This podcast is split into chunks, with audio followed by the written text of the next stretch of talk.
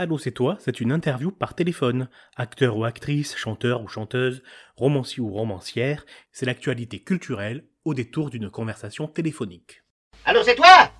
Oui, non, mais j'ai pas le temps de dire vous. Si on commence à dire vous, non. mais-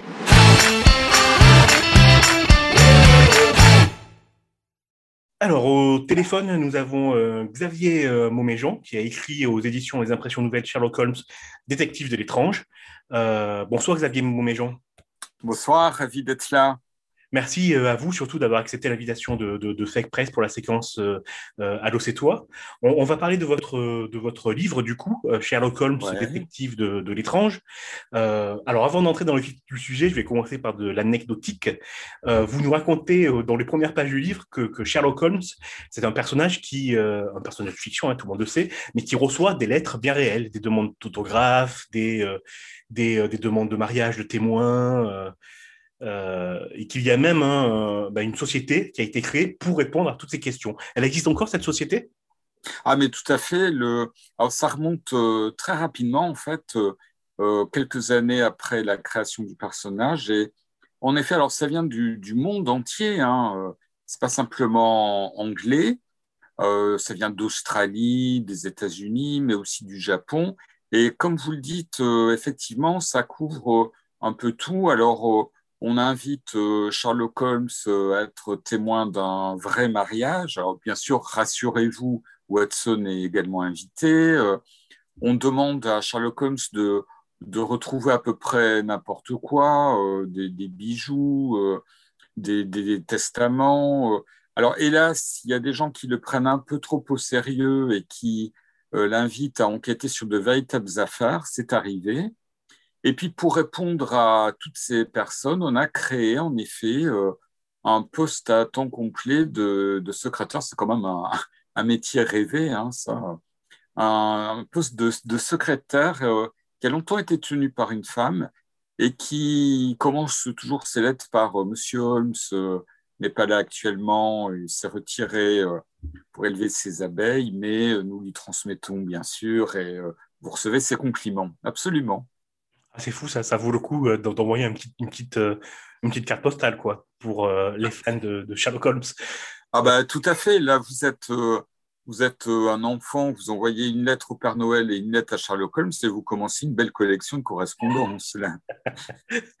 Euh, moi, quand j'ai vu euh, votre, votre livre, le titre, euh, Détective de l'étrange, je me suis dit, alors à tort, hein, bien sûr, que ça allait parler de, de, Conan Doyle et du tournant de sa vie ésotérique, du tournant ésotérique de sa vie, pardon, vers, euh, vers, euh, vers la fin de, sa vie. En fait, pas du tout. Vous nous expliquez dans, vous nous expliquez dans ce livre mais pourquoi et, comment Sherlock Holmes se retrouve euh, pastiché dans, dans des romans hors littérature policière, qu'on le retrouve, on le retrouve notamment dans les, beaucoup dans les littératures de, de, de l'imaginaire.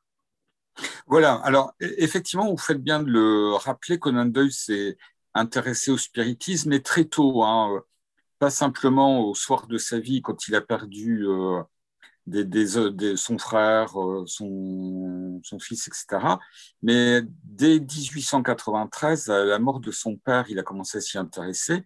Mais Conan Doyle, il cloisonnait beaucoup, c'est-à-dire qu'il y avait la partie mystique, euh, ésotérique, le spiritisme d'un côté, mais par contre, dans les aventures de Sherlock Holmes, même si des fois elles ont une allure un peu mystérieuse, elles ont toujours une conclusion rationnelle. On sort jamais de la réalité.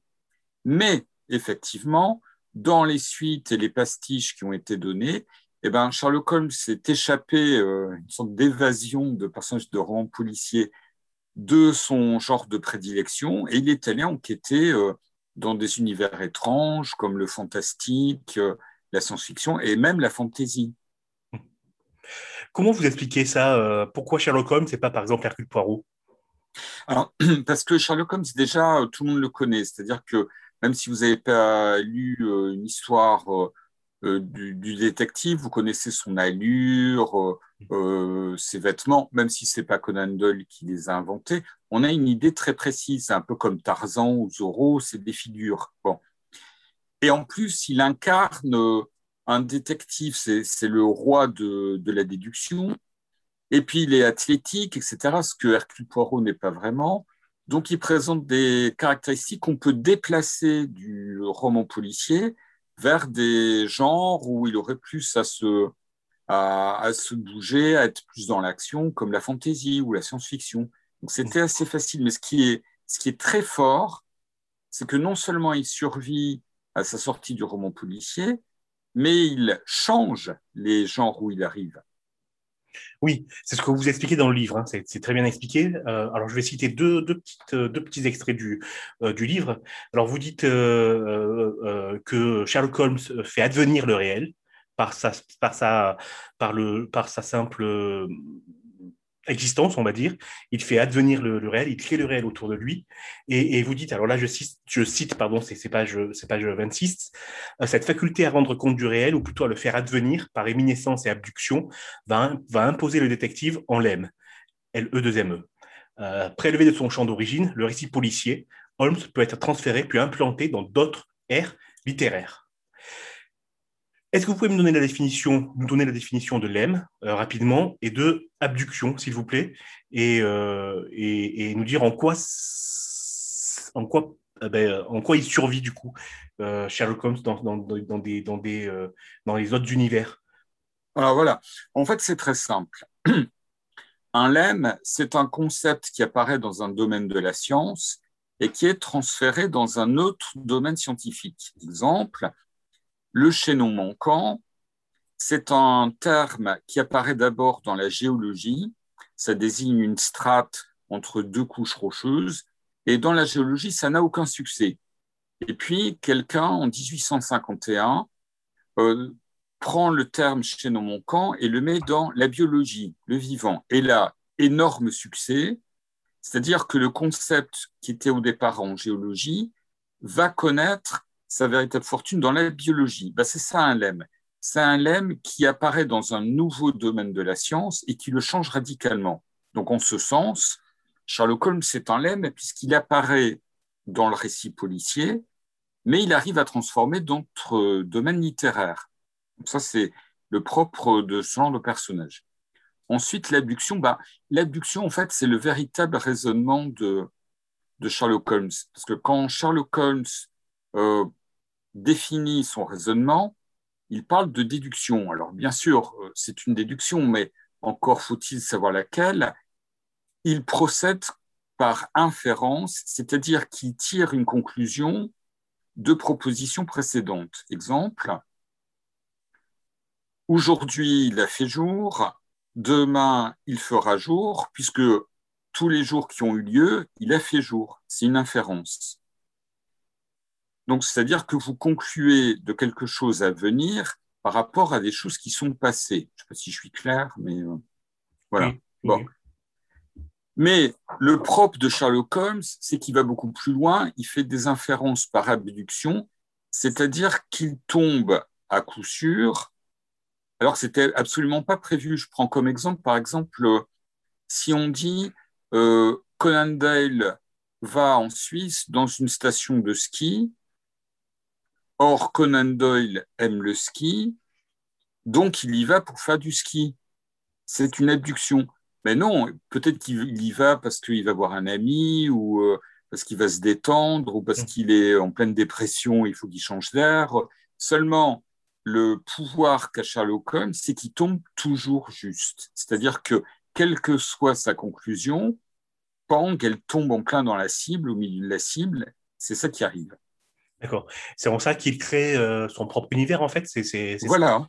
D'accord. Voilà, tout à fait. Mmh. C'est euh, ce, genre de raisonnement, ça me fait penser aussi au roman d'Agatha Christie avec Tommy et, et tu penses Berford, euh, les, les, les, détectives un peu agents, agents secrets, où, où Tommy Beresford essaye de faire d'appliquer la méthode de Sherlock Holmes à un client qui arrive dans son agent de détective et, et c'est une, une jeune femme. Il lui dit vous, vous prenez vous, vous êtes venu en métro. Et la, dame dit, euh, la jeune femme sort le ticket de métro qu'elle avait, qui s'est passé de sa poche, lui dit non, euh, c'est pour euh, mon petit-fils, il me semble, pour, pour sa collection, je ne suis pas venu en métro. Et ça montre les limites de la déduction. quand j'ai, je trouve que ça reflète un petit peu ce que vous, êtes en train de me dire, ou je me trompe complètement. Non, non, c'est tout à fait ça. Et vous en avez un exemple qui est vraiment exagéré, c'est dans l'affaire de l'interprète grec, il y a les deux frères Holmes, parce que Holmes a un frère aîné, Mycroft. Mm. Ils sont à la fenêtre et regardent un passant. Et ils disent euh, Alors voilà, c'est un ancien de l'armée des Indes, euh, il, est, il a deux enfants. Euh, et Watson, qui est dans le coin, dit Mais comment vous avez fait? Et il lui explique en détail que il est dans l'armée des Indes parce qu'il a tel euh, bronzage, il était dans tel euh, régiment parce que il avait un calot et donc le bronzage est inégal. Et puis les enfants, c'est tout simplement parce qu'il a tel et tel euh, jouet. mais tout simplement, il aurait pu acheter des jouets pour les enfants de sa voisine. Mais non, de toute façon, ce n'est pas vérifié. Comme les frères Holmes l'ont dit, ben, c'est vrai. Et d'ailleurs, la série Elementary en joue beaucoup. Ça. Par exemple, on entend Sherlock Holmes euh, euh, produire un raisonnement qui est formidable, et à la fin, il dit bah, Je viens de regarder sur Google. Oui, la série Elementary, euh, il y a eu cette saison, il me semble, avec Watson, qui est une, jeune femme. Voilà, et qui, qui, réinvente de manière très originale le personnage.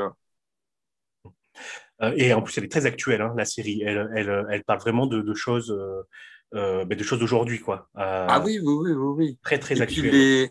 Ce qui est très bien, c'est que c'est une série moderne, mais par contre, les mystères sont des mystères très alambiqués, un peu dans la tradition du roman à énigme. à mon sens, c'est très bien fait.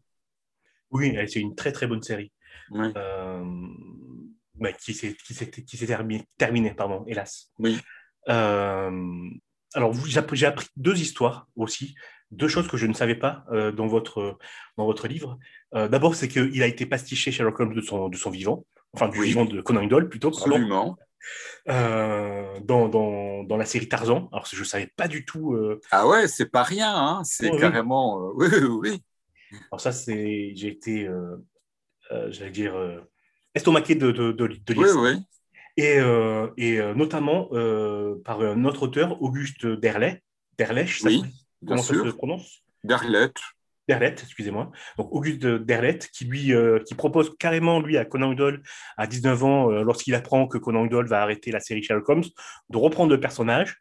Et devant le refus de, de Conan Doyle de, de, lui laisser le, les droits entre guillemets du personnage, ben va, va, va créer son propre personnage qui est un, copier-coller, on peut dire, de Sherlock Holmes? Ah, mais tout à fait.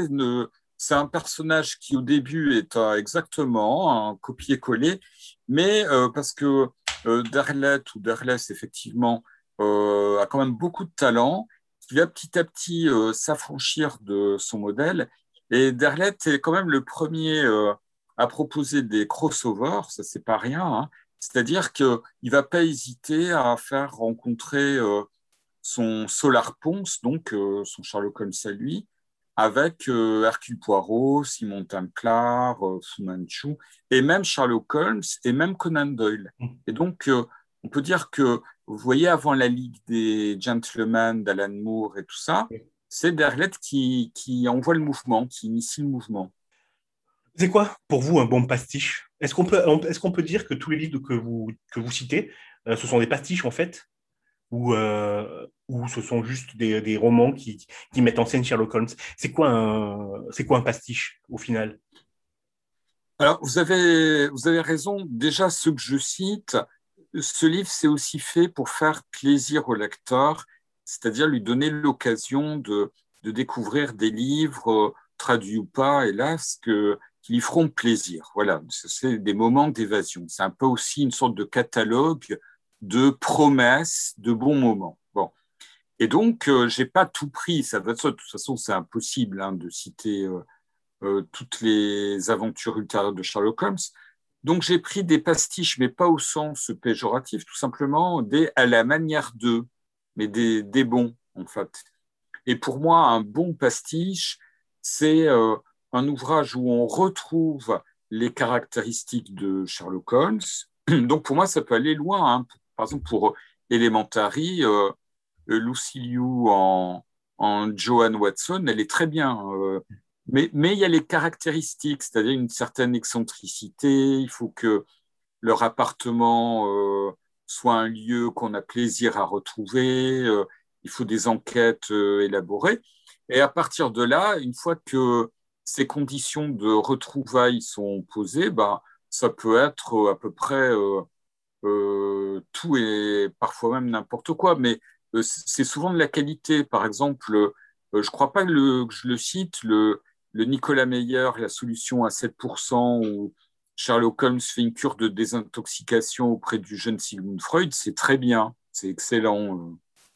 Parce qu'en plus, les deux sont des, esprits déductifs, euh, une sorte de rivalité, c'est très bien.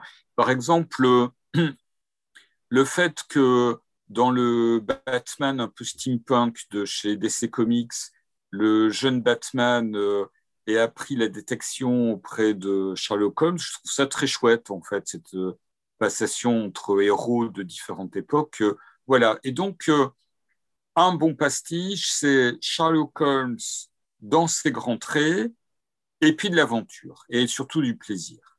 D'accord. Vous citez dans le livre, euh, selon vous, le, meilleur des, des romans avec Sherlock Holmes, c'est un roman non traduit, hélas. Oui. Il s'appelle Exit Sherlock Holmes de Robert oui. c'est ça? Oui, oui, absolument. Voilà, qui est fascinant je comprends pas hein, qu'il soit pas traduit. C'est un mystère que, que même Hercule Poirot n'arriverait pas à... Euh, alors voilà, je vous fais le pitch en, très court. Euh, Watson ne, vit plus euh, avec Sherlock Holmes, qui d'ailleurs n'habite plus à Londres, et un jour, un peu par nostalgie, Watson retourne au 221B et Madame Hudson lui dit qu'elle n'a jamais entendu parler de Sherlock Holmes, ni même de lui. Alors, il est interloqué, il va retrouver le frère aîné de Holmes, Mycroft. Euh, non seulement il n'a jamais existé, mais c'était un acteur un peu alcoolique qui jouait son rôle. Et donc Watson va de déconvenu en méprise. Et derrière tout ça, il y a un mystère, mais énorme, qui est remarquable. Et jusqu'à la dernière ligne, c'est conduit de maître. C'est vraiment très bien. Et petit bonus, Sherlock Holmes ne réussit pas à avoir le dessus. C'est ça qui est très bien. Non, ben oui, alors ça fait euh, effectivement euh, bien, bien envie du coup. Ah ouais, ouais. Dommage qu'il ne soit pas traduit, mais pour, pour les anglophones, Exit Sherlock Holmes de Robert ah, oui. Euh, Lial. Alors Xavier Ménogeon, vous êtes diplômé en philosophie et, de sciences des religions. Ouais. et vous êtes membre du collège de pataphysique et du club des mendiants amateurs de Madrid. Oui. Est-ce que vous pouvez nous expliquer euh, ce que c'est le Club des mendiants amateurs de, Madrid? Alors, le Club des mendiants amateurs de Madrid, c'est un club qui doit compter 10 euh, ou 11 membres, pas plus, exprès, qui se réunit euh, chaque mois pour un dîner à Madrid. Alors, il va de soi que j'y suis pas, mais j'ai ma place à table en qualité d'invité non permanent. Et ça rassemble en fait dix critiques ou écrivains de romans policiers. C'est très agréable, très sympathique. Alors attention, hein, c'est sérieux, mais sans se prendre au sérieux. C'est vraiment des, bons moments. Et euh, il y a notamment euh, Arturo Pérez Reverte euh, qui en fait partie.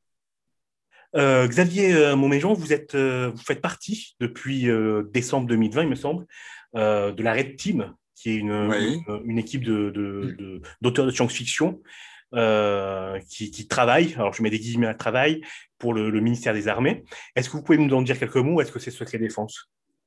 Alors, euh, on peut parfaitement communiquer euh, juste ce qui a été présenté au mois de décembre. en fait, il y a deux équipes dans la Red Team. il y en a une qui continuera de de proposer des, scénarios publics tout en travaillant aussi sur des choses confidentielles. Mais mon équipe, on est trois, nous, on est passé en total secret défense. Donc là, on ne peut plus en parler tout simplement parce que on travaille sur euh, des, matériaux, des documents fournis par l'armée. Ça, ça, change beaucoup. Ouais, ouais. Bon, c'est très intéressant. Euh, euh, c'est évidemment euh, un contexte, hein, ça va de soi, euh, très original. L'équipe est vraiment bien faite. On se croirait euh, un peu, vous savez, comme dans Jim Phelps, Mission Impossible, quand il choisit des, différents talents. Alors, il y a, différents, il y a des, graphistes, des dessinateurs, en plus des scénaristes. il y a toutes les couleurs politiques, sauf les extrêmes. Hein, je tiens à le préciser pour éviter toute mauvaise polémique. Hein. Il y a vraiment un, panel, un éventail, et ça, c'est une ouverture d'esprit, je trouve. Et puis, euh, oui, effectivement, on travaille sur euh, des scénarios, mais des scénarios, qui, attention, qui ne sont jamais offensifs. Ça, c'était la condition sine qua non. Hein. sont des scénarios de crise, c'est-à-dire on, anticipe euh, des crises et il faut bien avouer, sans rentrer dans les détails, que bien que la Red Team soit très jeune, euh, dans les scénarios non publics, ben, hélas, on est déjà tombé juste plusieurs fois. Ouais. Ah, ok, d'accord. Ouais, ouais. Ok, mais merci beaucoup. Euh, merci beaucoup, Xavier euh, Moméjean. Je, je rappelle. Oh, bah, Edgar, c'était un plaisir. Hein, trop court. Si, une critique quand même, trop court. Les bons moments, c'est jamais assez long. Oui, euh, je, je, rappelle euh, votre livre, ça, s'appelle, ça s'appelle pardon, Sherlock Holmes, détective de l'étrange. C'est aux éditions Les Impressions Nouvelles. C'est la collection La Fabrique des héros. On mettra tous les liens sur le site, euh, le site, le site internet. merci beaucoup et à bientôt, Xavier Mauméjean. Merci à vous et j'espère à bientôt. Oui. Oui. Merci. Au revoir. C'était Ado c'est toi, le générique comprend un extrait du film Le Tatoué de Denis de la Patelière, avec Louis de Funès. Vous pouvez aussi retrouver la séquence Ado c'est toi dans l'émission Fake Press, l'émission qui lit la presse avec mauvaise foi et bonne humeur. Ado c'est toi et Fake Press sont disponibles sur Deezer, Spotify et sur toutes les applications de streaming audio. N'hésitez pas à vous abonner et à visiter notre site internet www.fakepress.fr.